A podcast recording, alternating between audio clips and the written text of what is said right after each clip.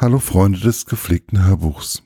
Heute die dunkle Seite, ein Thriller von Frank Schätzing. Der Klappentext. Wahnsinn oder Strategie? Köln 1999. Ein scheinbar harmloser Geschäftsmann fällt einem grausamen Verbrechen zum Opfer. Die Tat eines Verrückten, Vera Gemini, Kölner Detektivin, die wider Willen in den Fall hineingezogen wird, erkennt schon bald die perfide Logik hinter der angeblichen Wahnsinnstat. Die Spur führt zurück ins Jahr 1991, in die letzten Tage des Golfkriegs und zu einem Geheimnis in der kuwaitischen Wüste. Begraben, aber nicht vergessen. Mit einem Werkstattbericht von Frank Schätzing im O-Ton über Ideenfindung, Recherche und Entstehung des Buches. Meine persönliche Rezension. Zu Anfang fragt man sich sehr, wie denn diese verschiedenen Erzählstränge zusammengehören. Doch dies wird nach der ersten Stunde klar. Gut, man hätte auch einfach den Klappentext vorlesen können. Aber das kann ja jeder. Obwohl es recht viele Personen gibt, kann man doch sehr gut sie auseinanderhalten, wer wohin gehört.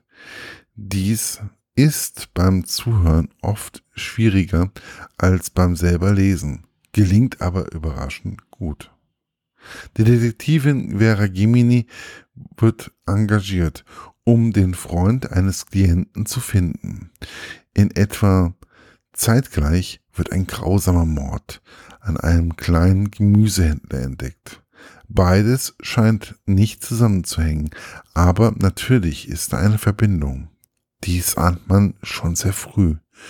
Sonst würde ja nicht von beiden Ereignissen berichtet. Aber wie die beiden zusammenhängen und was die Fremdenlegion damit zu tun hat, bleibt lange unklar und regt die Fantasie an.